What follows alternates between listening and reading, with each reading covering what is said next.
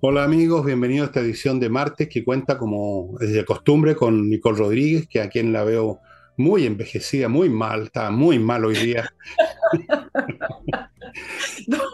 Ahí está, Nicole, ustedes. No, no van, a entender, no van a entender el chiste, pero bueno, aquí estamos, sí, eh, saliendo de, de, ese estado. ¿Cómo están? Los saludo a todos. Antes de partir el programa, voy a recordarles algo que no les recordé ayer porque estaba haciendo el programa en otra onda mental que lo que es normal. Les voy a recordar primero Ignacio. No les doy más datos porque ustedes ya saben la historia de Ignacio. Solamente les pido a los que nos han ayudado que se pongan con unos pesitos que sea y a los que ya lo hicieron, si pueden hacerlo por segunda vez o tercera o lo que sea, que lo hagan, porque este es un tema de largo aliento, no es una, una sola vez, esto no es la Teletón, esto es un tema permanente o por lo menos duradero. Primera cosa. Segundo, les recuerdo mi libro La Torre de Papel, que lo estaba yo aquí releyendo mientras esperaba que apareciera Nicole. ¡Qué bueno este escritor! La van a pasar bomba con La Torre de Papel, créanme, es lo más entretenido y se los digo fría y objetivamente, así como hay otros libros míos que no son tan entretenidos, que son más bien amargos. Dijo, alguien dijo que mi libro Envejezca o ese lo había dejado tiritando. Puede ser. Este no, no lo va a dejar tiritando, los va a dejar tranquilos, reposados, sonrientes, con ganas de leer algunos de los autores que aquí menciono. En fin, qué sé yo. Y está solo a 9.900 pesos, estimado amigo. Considérelo como uno de los libros que va a llevar a sus vacaciones. Y tercero, el flamenco este jueves, como siempre, hay puros llenos los jueves por los conjuntos que se presentan de flamenco.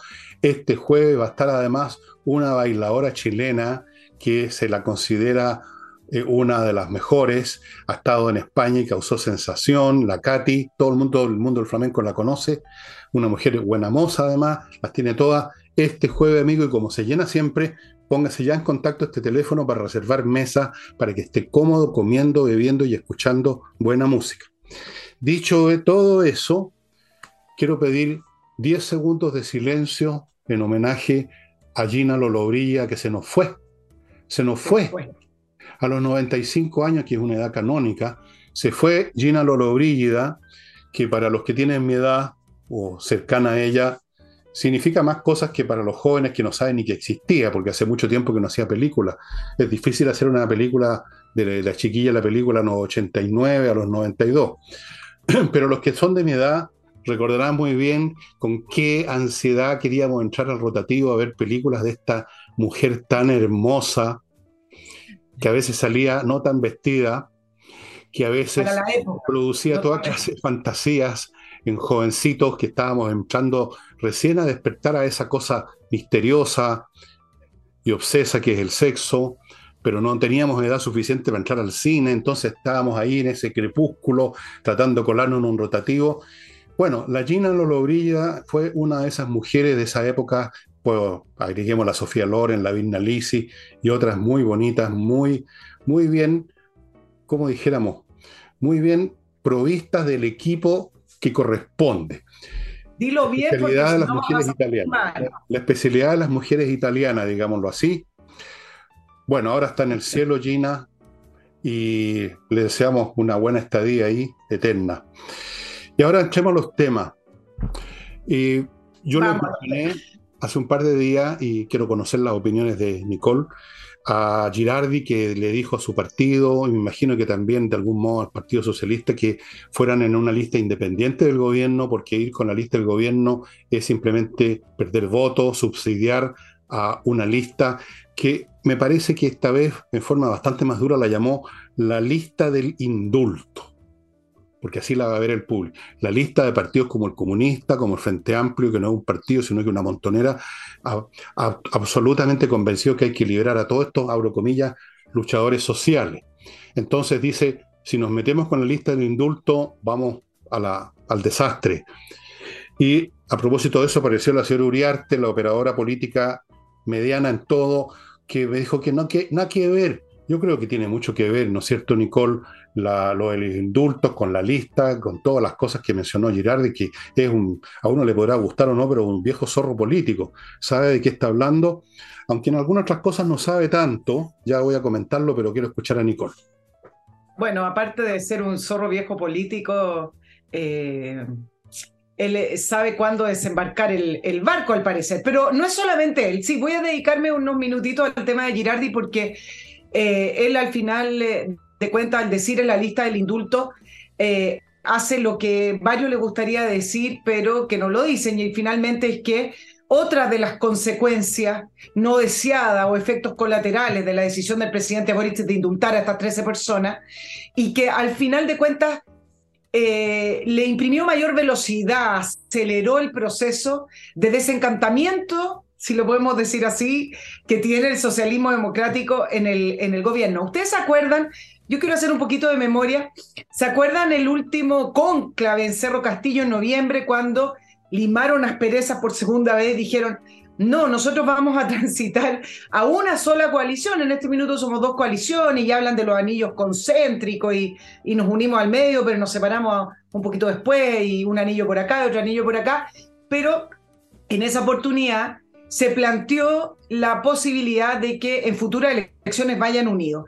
Y como boomerang que le explota al Frente Amplio y apruebo dignidad, el PPD fue el primero, después de una reunión que efectivamente tuvieron eh, con eh, Girardi, y no, no fue un conclave, pero sí una reunión en la que sacaron cuenta y dijeron, bueno, si el socialismo democrático, ya no vamos a entrar el tema en la definición, pero hablemos quizás de la centroizquierda, porque ellos más o menos tratan ahora de posicionarse así, quiere proyectarse en futuras elecciones, no solamente en la de nuevos consejeros constituyentes, sino que en futuras elecciones que vienen luego, ¿ah?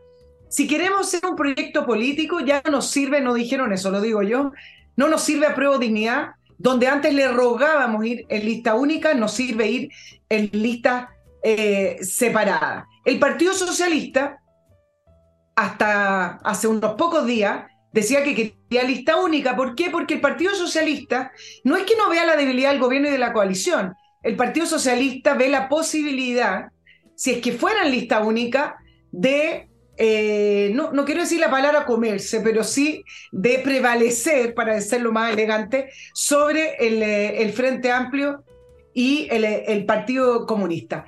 Como sea, lo primero que planteó el PPD de ir a lista separada ya está tomando cierto cuerpo con el Partido Socialista que dijo que se abría esa posibilidad. Y lo que hace Girardi es ponerles el relato y decir, bueno, ustedes se darán cuenta que con la crisis de los indultos, algo que vamos a hablar después también, Fernando, que no para y que se sigue profundizando, nosotros nos vamos a ver envueltos en esta crisis si es que vamos en, en, esta lista única. El eh, apruebo dignidad, principalmente el Partido Comunista, eh, dijo que era una descalificación hablar de la lista de los indultos y que eran ofensivas las, las palabras Giraldi. ¿Dónde no se entiende eso? Apruebo dignidad, felicitó los indultos el Partido Comunista agradeció los indultos y dijeron que iban en la, línea correcta. Para, hacer el resumen de todo esto, es impresionante cómo a 11 meses de gobierno van cambiando la correlación de fuerza. Si ustedes hacen un poquito de memoria, en la última elección presidencial, al PPD se le vetó. El Frente Amplio vetó al PPD y dejó esperando al Partido Socialista para una primaria que después no se hizo porque eh, el, Frente Amplio inscribió las primarias con el Partido Comunista. Dejaron esperando prácticamente en la puerta del CERVEL. Y después se supo que habían vetado el PPD. ¿Qué es lo que dice ahora? Y esto es lo entretenido de, de, cómo cambia la correlación de fuerza. ¿Qué es lo que dice ahora a Pro Dignidad? No, tenemos que ir en una sola lista. Comunes, uno de los partidos más quizás eh, de izquierda radical del Frente Amplio, dice, nosotros nos abrimos una, una alianza desde el Partido Comunista hasta la democracia cristiana. Miren a lo que hemos llegado y los cálculos que sacan si es que van sol. La democracia cristiana que ha sido el caballito de batalla para pelear contra los 30 años que ellos tanto denostan y que tanto desaprueban. ¿Y qué dijo la democracia cristiana? Independiente de que no sea una gran fuerza política hoy, pero es lo que refleja. Dijo que no. Por lo tanto, lo único que le quedó al, al Partido Comunista finalmente es decir que ir en listas separadas, levantó la voz, trae consecuencias. Bueno, eso es lo que se llama por la boca el pez, ¿no? Llegaron estas personas con una arrogancia y una necedad impresionante, extraordinaria, y despreciando a medio mundo, despreciando los 30 años de concertación, a los demócratas cristianos, el PPD, a todo el mundo, todos eran traidores, todos eran transaqueros, todos eran unos, unos rufianes y llegaban ellos revoloteando desde el cielo, mandados por nuestro Señor, a salvar la patria, la galaxia y todo lo demás, y ahora están en ruinas políticamente hablando y están rogando, porque eso es lo que están haciendo, están rogando que, oye, por favor, no, si eran bromas, vengan con nosotros, vengan a salvarnos el culo, porque eso es lo que están tratando de hacer. Y yo creo que tendrían que ser realmente demasiado necios en el PPD, los socialistas y los demás, para subirse a un barco que ya se sabe que se, va que se está hundiendo. No es que se va a hundir, se está hundiendo, está haciendo agua, está escorando 45 grados ya, va así en picada. Hay que, habría que ser realmente un imbécil, pero ya de, digamos, de museo, para entrar ahí a, morir, a morir. Porque no hay forma que la ciudadanía vaya a hacer una diferencia el día de mañana.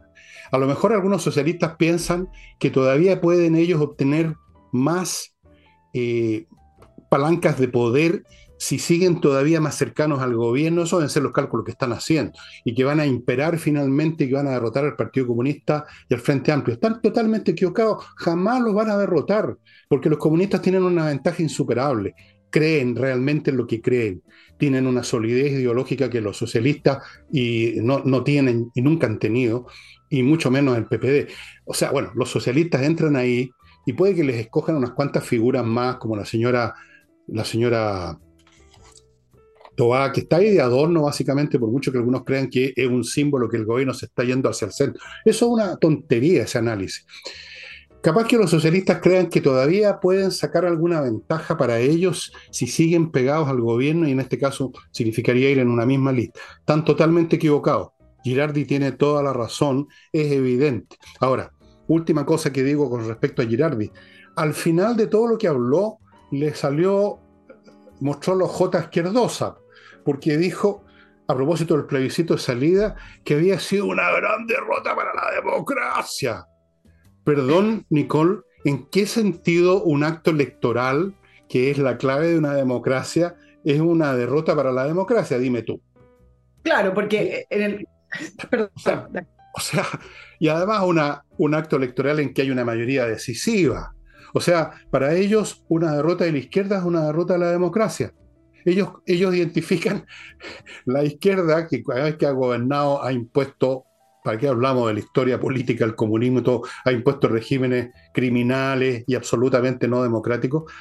Eh, tenía que salir con esta frase, una gran derrota para la democracia, fíjate el plebiscito salida cuando fue todo lo contrario, una gran victoria de la democracia, primero porque se celebró, segundo porque se ganó y tercero porque se rechazó un proyecto que era absolutamente antidemocrático, destruía muchas instituciones que tienen que ver con la república, con la democracia. Así que fue una gran victoria de la democracia y una gran derrota de los totalitarios, de los comunistas y toda esa gente. Claro, bueno, esa es la contradicción de Girardi que refleja la falta de proyecto político, porque claro de una manera, como viejo zorro, se da cuenta que el proyecto político de la izquierda no calza con los intereses de la ciudadanía hoy. Parte de eso es que fue rechazado el proyecto constitucional del 4 de septiembre. Entonces dice, mm, hay ánimo de tener una centroizquierda. Eso, esto lo hemos conversado a propósito del mm. resurgimiento de amarillos, que no son todavía una fuerza política, etc. Entonces, lo que huele Girardi y que lo huele el PPD también es, hay espacio en la ciudadanía, hay espacio para constituir la centroizquierda, esa famosa centroizquierda, eh, para poder tener un, eh, mayoría eh, o para tener una amplia votación de los ciudadanos. Esa construcción de la centroizquierda que está en un ideario, que está recién naciendo desde el PPD en la idea de separarse o distinguirse del proyecto de Dignidad o de, o de la izquierda más radical, al final empieza a topar con esto. Ok, construyalo, pero ¿en base a qué? Y entonces, ¿qué es lo que dice Girardi? fue un fracaso para la democracia. ¿Por qué? Porque la constitución que nos rige para ellos no es democrática. Entonces, como siempre, se trató de respaldar la idea de crear una nueva constitución para tener una verdadera democracia, una constitución construida en democracia. Acuérdate lo que decía Boric también de que el, proyecto representaba una radicalización de la democracia, una profundización, siempre utilizan esta palabra la democracia. Bueno, Girardi se contradice con eso porque efectivamente al volver a caer en eso, en eso, eh, en esa frase, en esos eslogan, al final demuestra que, claro, quieren construir esta centroizquierda, pero no tienen proyecto político para construirlo. Parte de la idea de ir a listas separadas, y lo planteó la presidenta del PPD, es eso. No solamente tener constituyentes en un número importante que no lo tendrían yendo en lista única, sino que además influir en la redacción, no verse mezclada con las ideas que podrían ser constituyentes del Frente Amplio del Partido Comunista. Queremos influir en la redacción. Y uno dice, bueno, hasta ahí está bien. El tema es que quieren redactar, que es tan distinto a la izquierda democrática, porque, perdón, a la izquierda radical, porque acuérdate que el PPD y el Partido Socialista iban por el apruebo. Ellos se, ellos se mezclaron en la campaña del apruebo. Entonces, hoy en día, ¿qué nos van a proponer? Lo mismo que ellos aprobaban. Entonces, tienen que construir un proyecto y no solamente quieran estas palabras de el resurgimiento de la centroizquierda de Chile, que no les va, no va a servir solo ir en, en una lista separada del, del, de, la, de de dignidad. Ahora, solo un dato, ¿ah? son súper pocos cupos.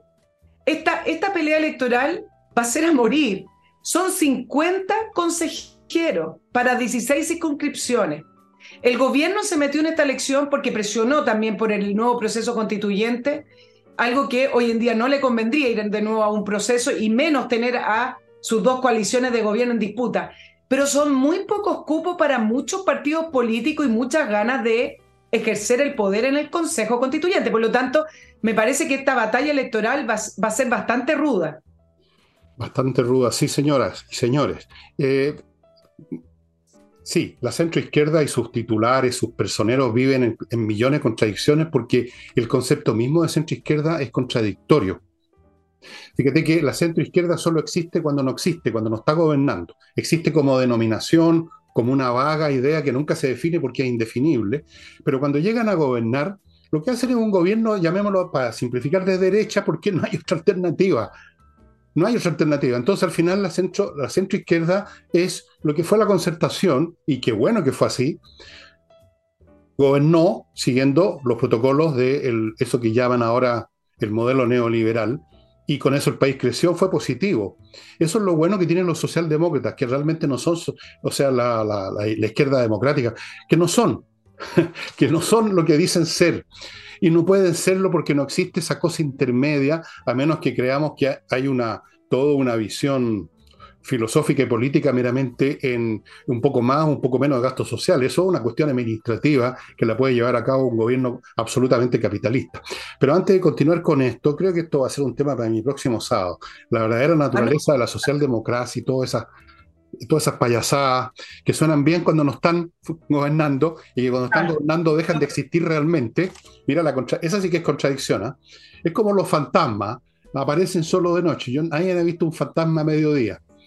Amigos, vamos, a, vamos a, nuestro primer bloque. CAME ERP, un software financiero, contable y administrativo para empresas grandes, chicas, medianas, para, entre otras cosas, lo más esencial, saber si usted está ganando o perdiendo plata. Mire qué simple. ¿Cuánto le deben los clientes? Facturar electrónicamente, revisar estados financieros, controlar stock, procesar remuneraciones, eh, conectarse con los bancos, con el servicio impuesto interno, todo, todo, todo. Es un software realmente muy completo. Implementación en dos horas, planes desde 12 UF al año. Le va conveniendo, si usted todavía es de los que maneja su empresa con un papel y un blog que se le perdió en alguna parte, más le vale entrar a sitio de KMERP. Otro software es el que ofrece Edifito, pero esto es para la administración de edificios, estimados amigos por eso que se llama Edifito. Obvio, ¿no? Es una empresa que tiene un software realmente fantástico y tan fantástico es que está en miles de edificios en toda América Latina. Un edificio es una cosa bastante más complicada de lo que parece. Uno ve por fuera un objeto nomás de concreto y hormigón armado, pero es una administración, es re complicado y Edifito ofrece el mejor software. Continúo con inviertaenusa.cl, amigos había una gran oferta, espero que la haya aprovechado. Ahora volvemos a lo normal. Esta es una empresa chileno-norteamericana, inviertanusa.cl, que le ofrece la posibilidad de invertir en Estados Unidos con toda clase de facilidades. Parten ofreciéndole opciones de inversión en, ¿cómo se llaman estas cuestiones? Eh, bienes inmobiliarios, en otro tipo de bienes que no son tan inmobiliarios, que son más bien mobiliarios, le abren cuenta corriente en bancos norteamericanos, le consiguen crédito, le consiguen visa residencia, lo ayudan a constituir empresas en Estados Unidos. El paquete completo, estimado amigo, en inviertanusa.cl. Y termino el bloque con KM Tickets. Si usted quiere viajar y ya no hay como antes esas agencias de turismo donde uno se instalaba en un escritorio y una señora que estaba con una estufita debajo del escritorio, le armaba todo el cuento. Bueno, ahora eso ya no. KM Ticket es el outlet para sus pasajes aéreos. Le encuentra las mejores opciones, tiene los mejores precios del mercado y, bueno, todas las facilidades en kmticket.cl. Siga KM Ticket en eso que se llama Instagram, que nunca sabido qué es, y participe del sorteo para un viaje a Río de Janeiro. Ok. Yo preferiría ir a París, pero hay gente que prefiere ir a la playa cuando pueden ir a la playa aquí. No sé, no entiendo la gallallo. Volvemos ahora. No, que nunca he entendido eso de viajar a otro país para ir a la playa. No entiendo, realmente no lo entiendo. Pero yo no entiendo. Déjeme que te diga, yo sí lo entiendo. Oye, vámonos a otro tema. Ya. Eh, yo, yo, quiero partir esto con, con la siguiente frase. Yo, re, yo recuerdo, estando en una carretera, en una autopista, un, un cartel que decía no reclame por el taco, usted es el taco. El presidente Boric, el fin de semana, realizó dos actividades donde repitió más o menos esto. Encuentro, en un encuentro de 400 dirigentes de juntas de vecinos en el Centro Cultural Estación Mapacho y dijo, pareciera que a la política se le ha olvidado el pueblo. Clase, la clase política debe conectar mejor con la ciudadanía. Uh, qué, qué novedosa la frase. Novedosa. Luego la fiesta de los abrazos, que a todo esto, que es la fiesta que hace, esta reunión que hace el Partido Comunista, que fue el primer presidente en asistir al acto del Partido Comunista desde 1988, lo dijo Guillermo Tellier, donde agradeció la lealtad y compromiso del Partido Comunista con, con el gobierno, volvió a repetir esto, de la sintonía que debe tener la clase política con la ciudadanía. Bueno, ¿por qué les ¿por qué te comentaba, Fernando, el tema de usted es el taco? Porque pareciera ser que el presidente Boric todavía no se da cuenta o le ha costado entender que él es el taco. Él hoy dirige la política. Él hoy es el presidente de Chile. No es el resto, es él en un régimen presidencial por lo demás. Y mira, mira lo que arrojó la última CADEM, que, que es bastante similar a la CEP en cuanto a desaprobación y aprobación volvió a caer en su más baja aprobación con un 25% de apruebo y un 70% de desapruebo.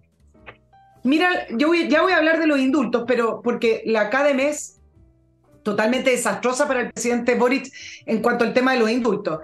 Pero mire por tú, 78% de las personas dice que tiene expectativas negativas sobre el futuro y la economía. 49% evalúa negativamente la situación económica. Un estudio que salió, hoy de Research Chile, muy similar al resto de, de las encuestas, 71% desaprueba Boric, 26% lo aprueba. Y mira los atributos personales, cómo sale clasificado el presidente Boric. 33% dice que no tiene ningún atributo rescatable. 6% dice que tiene capacidad para gobernar, 2% dice que tiene conocimientos técnicos, 3% algo de autoridad. Se lo rajaron. cuando el presidente Boric habla de a la política se le ha olvidado, la política, la política, él es la política, se le olvidó que él es el taco. Muy bien dicho, te aplaudo por esa excelente, llamémosla parábola o metáfora del taco. Como tú quieras, un taco, un taco sobre todo tiene un taco en este órgano que yo creo que debe tener, que se llama cerebro, porque a propósito de eso, eh, ¿por qué no se pone en sintonía con el 4 de septiembre? Para empezar a hablar nomás. ¿Por qué no se pone en sintonía con las encuestas que tú acabas de mencionar? ¿Por qué no se pone en sintonía con los rumores de alejamiento creciente que se ven en estos partidos de, de esa entidad fantasmal que es la socialdemocracia o la izquierda democrática? No se ha puesto en sintonía, solo se pone en sintonía con sus patrones, a donde fue a abrazarse. Ahí sí está en mucha sintonía y va a estar siempre en sintonía porque es un empleado leal, un hombre que cumple con sus obligaciones con quien lo contrató, como vocero y mascarón de proa del comunismo. O, perdón, el estado de bienestar, como se llama ahora, Me he reído todo el fin de semana con eso, el estado de bienestar. Bueno, estimados amigos, eh, ¿qué se puede decir, no?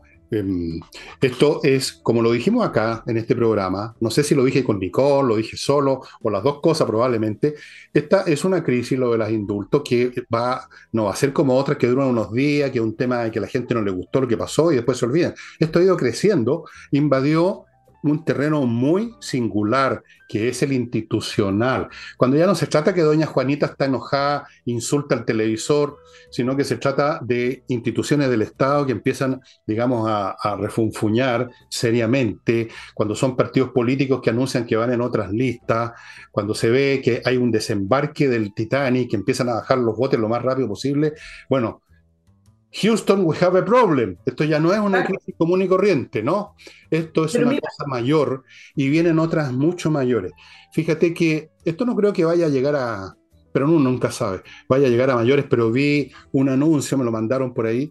Eh, alguien está convocando a los norteños, a los nortinos, a ir a las fronteras para parar la inmigración. Yo creo que eso no es una buena idea, yo creo que eso no va a funcionar, pero, pero quién sabe qué va a ocurrir si va gente, poca o mucha o más o menos, quién sabe qué implicaciones tiene, pero alguna implicación tiene. Cuando empiezan a ocurrir estas cosas, yo me retrotraigo al pasado en la máquina del tiempo personal que tengo, que yo mismo fabriqué, y me instalo en 1972, Santiago de Chile.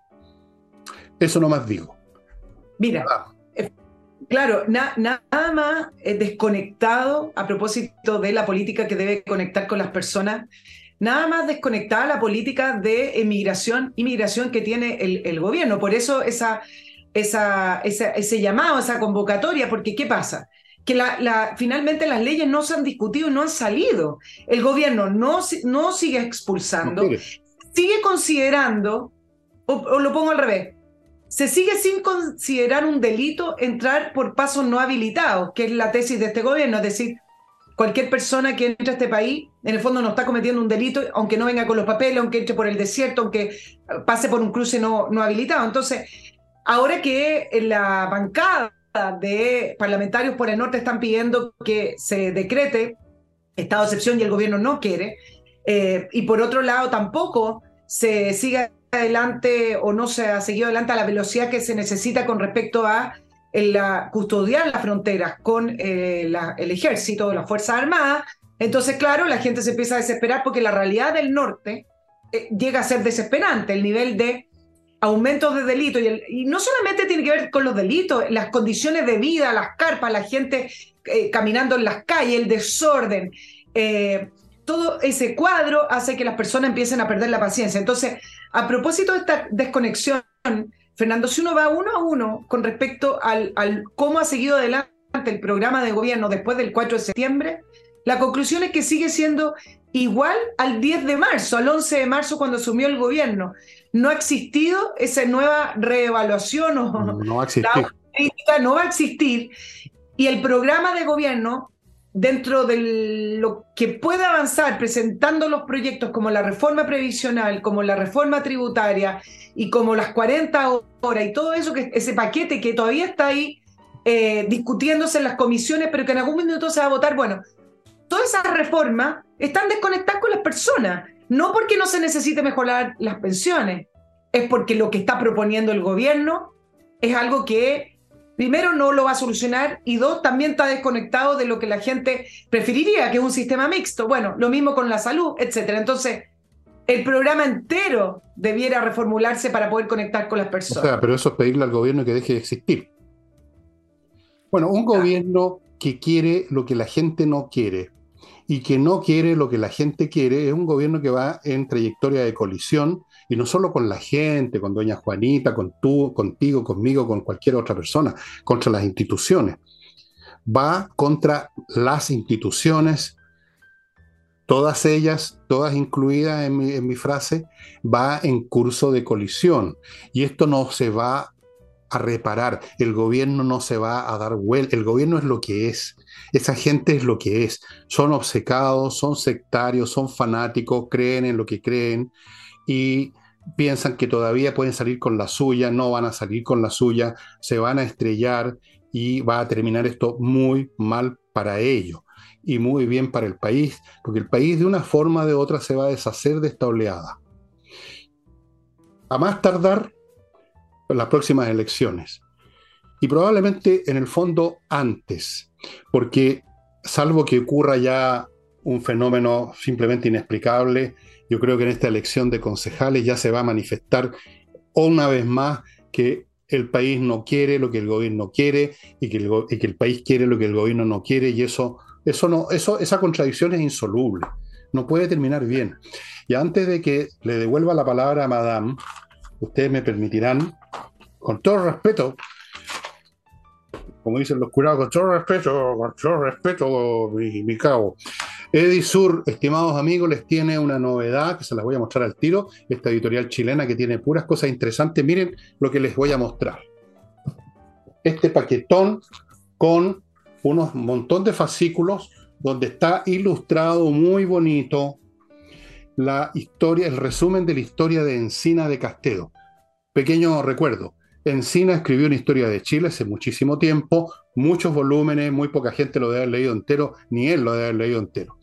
En los años 50 apareció este señor Castedo que hizo una síntesis en, me parece que tres volúmenes que alguien tuvo la amabilidad de regalármelo, yo ya me los mamé, muy interesante, está un poco anticuado, pero interesante, bastante completo, yo diría que en, válido en un 95% por lo menos, y aquí tenemos una versión de esa síntesis de Castedo, Historia de Chile, con qué sé yo, ilustraciones, fotografías, más de mil espectaculares ilustraciones a todo color, todo en este paquete, estimados amigos, donde en la librería de Edisur en compañía 1025 era. Sí, ¿no? Sí. Ya. Ustedes saben que yo ya estoy entrando en, el crepúsculo mental y se me olvida la mitad de las cosas. Pero me importa un huevo, precisamente porque estoy en el crepúsculo. Continúo con Auto Wolf, las piensas que estoy en el crepúsculo, más en el crepúsculo estará usted, señor. Yo estoy en el mediodía, un mediodía que nunca se termina hasta que me muera. Autowolf.cl, no, no en el mediodía, en la tarde, digamos. Autowolf.cl, amigo, una empresa que va a su casa y en 24 horas le deja el auto o la camioneta o lo que sea como nuevo, la carrocería pintura, desabolladura, todo ese tipo de cosas. Sobre todo si usted lo quiere vender, tiene que presentarlo bien encachadito. Así es que autowolf.cl, continúo con kmmillas.cl, un lugar donde usted vende las millas que ha acumulado en sus vuelos y las vende a buen precio. Hágalo antes que las empresas aéreas se las borren, porque es lo que hacen. Y termino este bloque con Oxinova, este producto desarrollado en Estados Unidos hace 15 años, muy exitoso allá, muy exitoso en Chile, un sobre con un polvito que se convierte en agua en unas bacterias aeróbicas que destruyen las bacterias del mal olor, que son las que producen el mal olor en lugares donde hay sustancias orgánicas, como por ejemplo un pozo séptico, donde no hay precisamente tortas de novio. No, usted ahí sale mal olor, eche el producto ahí, se acabó el problema en un instante y lo mismo ocurre con cualquier otra en una casa común y corriente que no tienen pozo séptico, por supuesto, pero igual el fregadero, la cocina, la parte donde se va el agua, el lavado, la máquina, millones de... ¿Para qué hablamos de water? Y volvemos con doña Nicole. Sí, quiero, quiero tratar el tema de los indultos y voy a partir con estas, estos números, estas cifras que son, eh, son tremendas para el, para el gobierno y para poder hacer algún tipo de conclusión del control de daño. Eh, en, la última cadena, que es categórica, dice que el 72% eh, tiene, perdón, el 72% dice que hay que revocar el indulto Mateluna. 79% dice que es insuficiente el tema de los indultos con la salida de la ministra y el asesor o el jefe de gabinete Matías Mesa López Andía. 43% dice que hay que revocar a aquellos indultados con prontuarios. Estamos hablando ya de más de la mitad. Casi todo. Creo que tiene unos prontuarios que son un poquito más. Uno. No, hay uno que se salva porque. Lo, tomaron por curado, ese es el único que se salva. Exacto. A ese lo perdonamos. El, eh, el 37% dice que hay que revocarlos todos y eh, si le sigo dando cifras, son todas bastante categóricas.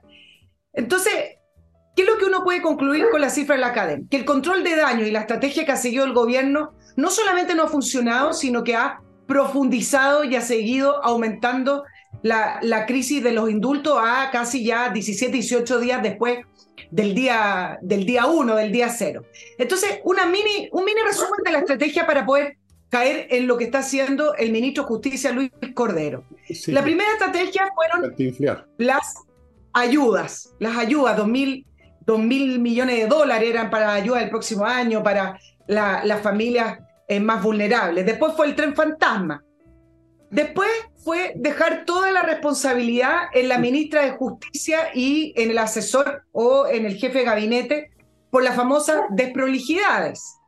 Después viene Vallejo y su estrategia fue decir que el presidente no tenía todos los antecedentes y que si los hubiera tenido, claramente hubiera sido distinto, pero no podemos hacer nada, que fue lo mismo que dijo la ministra Toa. Eh, esto encajonó al, al, presidente. Y ahora viene el nuevo ministro de Justicia que dice algo completamente contradictorio y distinto. Yo, yo escuché, Fernando, como tú relatabas la cantinflada, porque efectivamente dijo muchas cosas y ahora voy a tratar de, de explicar qué es lo que yo entiendo por esas muchas cosas que son puras cantinfladas. Bueno, ¿qué dijo el ministro de Justicia? Que no hubo beneficios a personas equivocadas. Eh, la tramitación de los indultos fue correcta. Y luego hoy le agregó un, un, tercer capítulo diciendo que si los indultos son declarados ilegales por el Tribunal Constitucional o por la Contraloría, podría incluso afectar los indultos de los otros presidentes, es decir, los indultos pasados. Entonces él intenta hoy posicionar la estrategia. Eso es un chantaje. Chantaje. Es un chantaje. un chantaje irreal. Este Entonces, ¿qué es lo que dijo? Este es el fixer. Entonces, ¿qué es lo que está haciendo Luis Cordero? Está tratando de dejar el tema de los indultos en una discusión académica y jurídica 100%. Hoy día dijo que su rol fundamental es responderle ante, la, ante el Tribunal Constitucional y la Contraloría, es defender el ejercicio y potestad del indulto presidencial. Es decir, él quiere defender la institucionalidad del indulto, es decir, el, hecho que existe. Entonces, ¿cuál es la estrategia acá? Ya no va más que el presidente no sabía porque no lo repitió. Hace este juego de palabras para decir que son legales, que están bien hechos y que eso no está en discusión y que el indulto presidencial es una facultad que no tampoco está en discusión. Entonces, yo con esto quiero decir una cosa que me parece fundamental y voy a comparar con lo siguiente. Las boletas o las facturas ideológicamente falsas ¿Por qué eran falsas? ¿O por qué no correspondía? ¿O por qué terminaron siendo impresentables? No porque no tuvieran el mimbrete, no porque no lo hubiera firmado la persona que los tenía que firmar, no porque no se pagó el impuesto ante el Servicio de Impuesto Interno, porque todas las boletas y las facturas lo terminaron pagando, eh, no porque no eran correctos desde el punto de vista legal los papeles, sino que eran ilegales en el fondo. A eso le llamaron la factura o la boleta ideológicamente falsa. No porque estuvieran mal hechas desde el punto de vista, desde el punto de vista de la legalidad. Eran falsas porque no se había hecho ese trabajo, eran falsas por sus fundamentos. Entonces, ¿qué está diciendo Luis Cordero? Está diciendo, los decretos están correctos. Claro, si la discusión no es que el decreto le falta un timbre, le faltó la firma, le falsearon el, el, el, número de serie o le, le falsificaron la firma al presidente de la República. La discusión no es esa, la discusión es el fondo. Y entonces termina siendo una discusión bastante similar. Y esto es ideológicamente falso. ¿Por qué? Porque el presidente, para justificar los indultos, dijo que esas personas eran inocentes cuando no lo eran. Porque, ese, porque el presidente dio argumentos que no corresponden. Esa es la discusión. Por lo tanto, esa estrategia de poder llevarlo todo al, terreno jurídico, académico, me parece que no le va a funcionar. Bueno, tú le haces un favor llamando a eso estrategia. A mí no me parece. Se supone que trajeron a este señor que ya ha dado muestras, me parece a mí que tiene pocas luces. Lo trajeron de médico, pero va a terminar convirtiéndose en el sepulturero de este tema. Porque todas estas volteretas son tan evidentes en su cantinfleo que tú has expuesto de otra manera, pero es lo mismo al final de cuentas. Yo me reí de su manera de expresar y tú vas a la cosa conceptual y el resultado es el mismo, digamos, este hombre está tratando de meternos el dedo en la boca con juegos de palabras, un poco lo que hacía Cantinflas en las películas, pues, pues sí, ¿por qué no? Porque sí, porque no. Al final, porque no tenía nada que decir, no había ninguna cosa con sentido. Entonces empezaba con ese palabreo. Ese, esa es la, raíz, digamos, la esencia del cantinfleo. Eh, Cordero no viene a reparar nada y no puede. Es irreparable este gobierno en ningún, en todos los sentidos. En el juego que yo, el único que juego que es el ajedrez, y todos los que saben ajedrez, juegan ajedrez, saben esto, todos sabemos que cuando uno está con una posición muy mala, tu posición ya no... Todas las jugadas son malas. Todas, no es que haya una mejor que otra. Cualquier jugada que tú hagas se te cae la casa por un lado o por otro. El gobierno está en esa situación. Todos los fixers que traiga, todos los cantinfleos que pronuncie, no llevan a ninguna parte porque simplemente está su, sus actos, sus proyectos y su agenda en completa contradicción con lo que quiere este país, lo cual se manifiesta ya de una manera ya no, más contundente no puede ser en estas últimas encuestas y va a seguir siendo así y se le está viniendo toda la casa abajo, la repisa completa, estimados amigos, este gobierno está liquidado. Liquidó su proyecto, pero no solamente se liquidó su proyecto, se está liquidando su subsistencia. La subsistencia de la izquierda. Por eso que, entre otras cosas, Girardi quiere, quiere salvar lo que se pueda salvar. ¿ah? Sálvese quien pueda. Algo se salvará si no vamos en esta lista. Algo, algunos, algunos votantes nos van a quedar. Algo podremos construir si, digamos, nos independizamos de este barco que se hunda. A lo mejor vamos a ser poco, pero vamos a estar, vamos a estar flotando, vamos a estar nadando, no vamos a estar adentro del, no del Titanic, es un barco de mala muerte nomás. O sea, es, un bote de mierda nomás el que se está hundiendo, no, no es el Titanic precisamente. No tiene esa grandeza. No, no a haber una película con el hundimiento del gobierno de. No, no va a venir DiCaprio a hacer una película con el hundimiento del gobierno de, este caballero. Antes de continuar, porque el tiempo corre, el tiempo, como decía Ovidio, tempus educ rerum. Vean en Google para que sepan qué significa eso. Amigos, patriciastocker.com es un sitio en la internet donde está un grupo de profesionales que van a registrar su marca de su empresa, de su pyme, de lo que inventó, del producto, el servicio, eh, y con eso va a estar defendida en Chile y en el extranjero. Ellos se van a encargar luego de renovarla, mantenerla al día y usted puede dormir tranquilo de que su marca nadie se la va a robar. patriciastocker.com. Continúo con compreoro.com para los que quieran tener en estos tiempos complicados una reserva sólida que le va a servir en cualquier circunstancia, salvo que nos invadan los extraterrestres, ahí estamos todos jodidos, pero si no, el oro y la plata, los metales preciosos, compreoro.com, com, com, com, com. El oro y la plata, ambos 99,9% pureza, certificado por la Universidad Católica. Amigos míos, entren al sitio, vean dónde se compra y tenga esta reserva.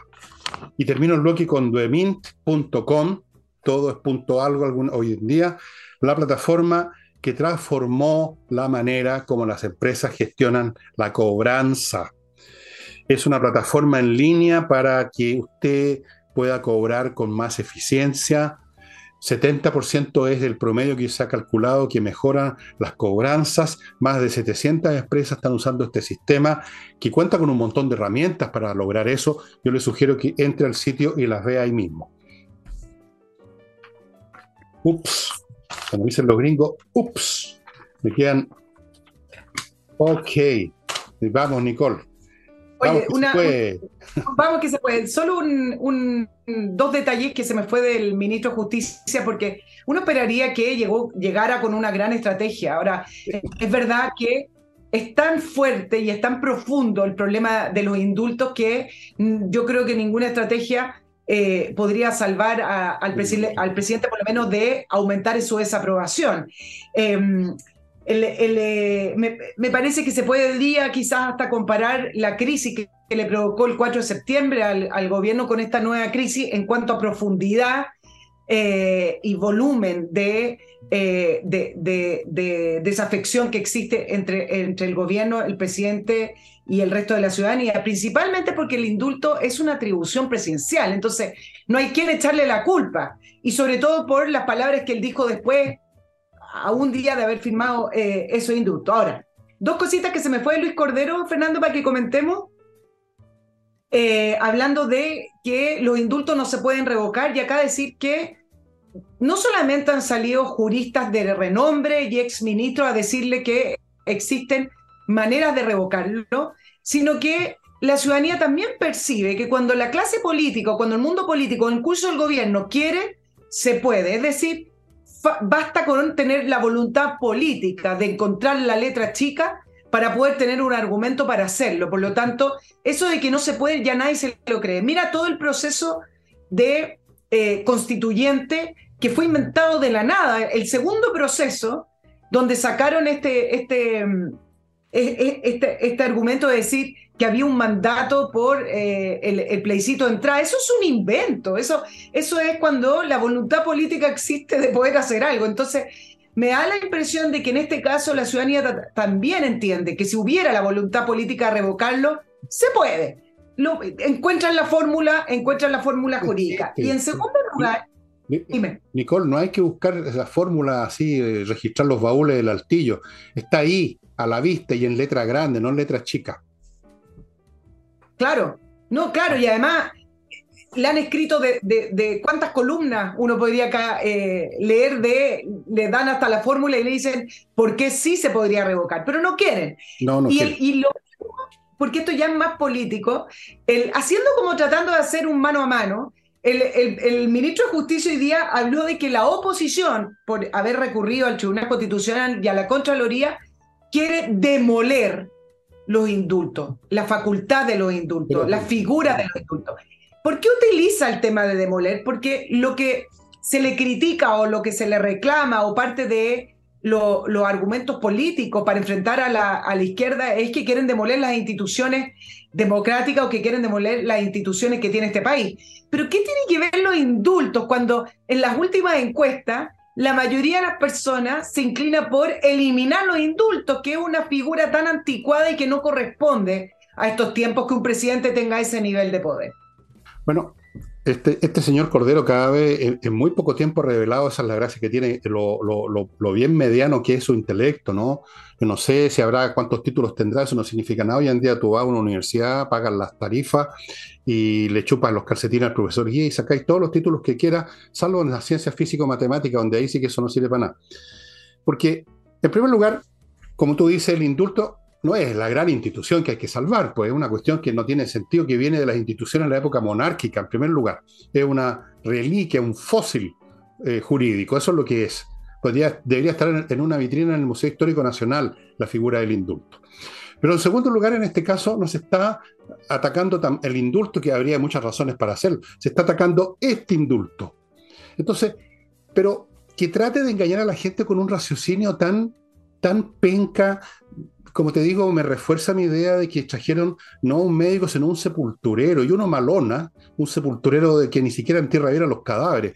Eh, francamente, si cree que con esas posturas duritas y amenazantes, de que por lo demás forman parte del repertorio de la izquierda, de que si los atacan a ellos se está atacando la democracia, está muy equivocado, no va a salvar. Y yo me alegro de ver un tipo, digamos, de tan medianas facultades que lo traigan de salvador de la, de la patria, digamos, porque eso significa que no tienen gente, no tienen idea, no tienen nada. Este gobierno es como esas mascotas que uno las ama mucho y que ya no tienen y que están sufriendo mucho. ¿Y qué hace uno? las pone a dormir. A este gobierno hay que ponerlo a dormir. Si eso es. ¿Para qué estamos con payasadas? Hay que ponerlo, hay que hacer, ¿cómo se llama? Eutanasia suavecito, despacito. Aquí. Claro. El, problema, el problema es que cuando, ah, cuando son gobiernos, el, el ponerlos a dormir eh, deteriora al país, porque el final, finalmente las acciones deterioran, pero las omisiones y la inacción también deteriora. Y eso lo vemos en las distintas crisis. No sé si alcanzo a hablar de la crisis de la salud, pero tanto en la educacional como en la salud, la inacción termina por deteriorar como si hubiera sido una acción. Mira, no sé, e, eso es un tema complicado, yo reconozco. Yo no sé qué es más dañino a estas alturas. Yo creo que la inacción ha sido muy dañina, pero la acción habría sido peor. Imagínate que hubiera salido, hubieran aprobado el, proyecto constitucional. Ahí tendríamos acta acción, ahí sí que estaríamos ya hasta el yaco, como para decirlo a la antigua, hasta el yaco estaríamos. La inacción es dañina, pero la acción es peor. Así que voy a otro, perdón, perdón, perdonadme todos, pero todo esto es para ustedes, amigos. Todas las cosas que les cuento de mis auspiciadores son cosas que son útiles para ustedes. Aquí no estamos promoviendo al gobierno, señor Boris, estamos promoviendo cosas que sirven. Por ejemplo, eh, la academia entreninglés.com, que es excelente, usted va a aprender inglés, que está ofreciendo un plan de verano de 24 clases en 395 lucas. Estimado amigo, es un regalo y va a aprender inglés de una vez por todas. Continúo con Hey, el, el corredor inmobiliario que realmente logra vender los bienes inmobiliarios que se ponen en sus manos. Tiene técnicas que lo permiten. Y además trabaja todo el día, todos los días. Y ya, pues, Nicole. Yo. Sí, tú tú mencionaste eh, ayer la, crisis de la ISAPRE. Yo, yo quiero profundizar un poquito en el, tema porque me parece que va a ser una crisis tremenda. Eh, entender la crisis de la ISAPRE como una crisis que involucra a todo el sistema de salud. FONASA, prestadores, afiliados, doctores, clínica y principalmente a los pacientes, y principalmente no a los afiliados, sino a los pacientes que, que actualmente están enfermos o recibiendo algún tratamiento. Pero pareciera ser que el gobierno es el único que no lo entiende. Eh, me imagino que en, su, en sus diálogos, en sus mesas dirán, bueno, pues son cuatro millones de personas, eh, no, no, no es el sistema completo. Eh". bueno, el tema es que si caen las ISAPRE, entramos en una crisis sistémica Otra más. de en otra más y en otra más relevante, porque acá estamos hablando de la salud de las personas. Em, la ISAPRE dependen de la superintendencia y desde que llegó el fallo, que llegó en noviembre de la Corte Suprema, eh, la superintendencia no ha hecho nada. La ISAPRE llevan meses pidiendo a la superintendencia que se sienten a la mesa a ver cómo resuelven esto. Ahora, ¿Qué, es lo que dijo el fallo? El fallo es complicado y, porque han, existido distintos fallos. El fallo lo que dijo es que las ISAPRE están obligadas a utilizar la tabla de factores, una tabla de factores común para todo y para todos los planes, que fue una tabla de factores que propuso la superintendencia. No solamente aplicar una tabla de factores, sino que además tienen que devolver los montos extra o los recursos extra que pagaron los afiliados desde el año 2019 por la diferencia de tabla de factores. Bueno, acuérdense que la ISAPRE llevan dos años sin subir los planes y el acuerdo que se llegó con el presidente Piñera en esa época fue que posterior a, esos dos años de pandemia la ISAPRE podían subir. La ley dice que existía un máximo, el máximo alrededor de un 7%. Cada ISAPRE le entregó en los tiempos correspondientes a la superintendencia sus propias alzas. Cada ISAPRE tiene distintos costos, tiene distintas maneras de funcionar, etc. Y lo que hizo la superintendencia es finalmente determinar una tabla de factores para calcular todos los planes que ofrece la ISAPRE y eso fue lo que falló la Corte Suprema a favor de la superintendencia.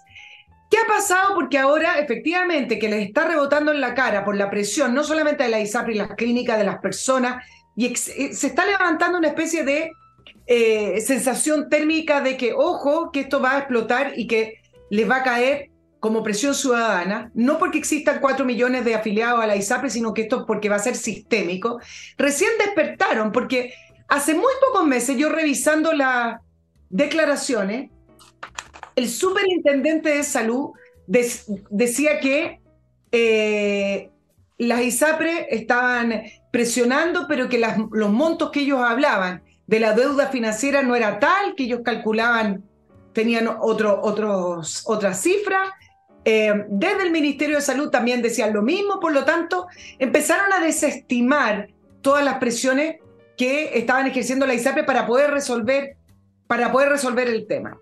¿Qué pasa hoy? Que están a punto, porque ya hay convenios de clínicas que se están terminando, ya hay doctores que no reciben bono, ya hay clínicas que dicen que las operaciones no se pagan con los bonos, sino que usted pague y después reembolse la ISAPRE. Y todo eso que implica el sistema de salud privado, bueno, el, em, el subsecretario de redes asistenciales dice que se lo van a tomar con calma y que están analizando el fallo. Y la ministra Aguilera, que supuestamente está trabajando em, muy preocupada, dice que ellos resisten la presión de, los ISAP, de la ISAPRE y que están viendo con calma el fallo. ¿Qué partido? Y, que Nicole, ¿de qué partido? La ministra Aguilera no es de ningún partido, pero la ministra Aguilera es doctora, pero el punto es el siguiente. Cuando le pregunta, bueno, ¿y cómo se están preparando para la crisis que pueden venir?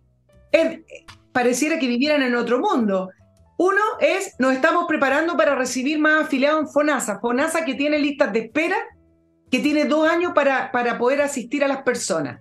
Otro diputado propone que se crea una nueva categoría en FONASA para recibir a los afiliados de la ISAPRE.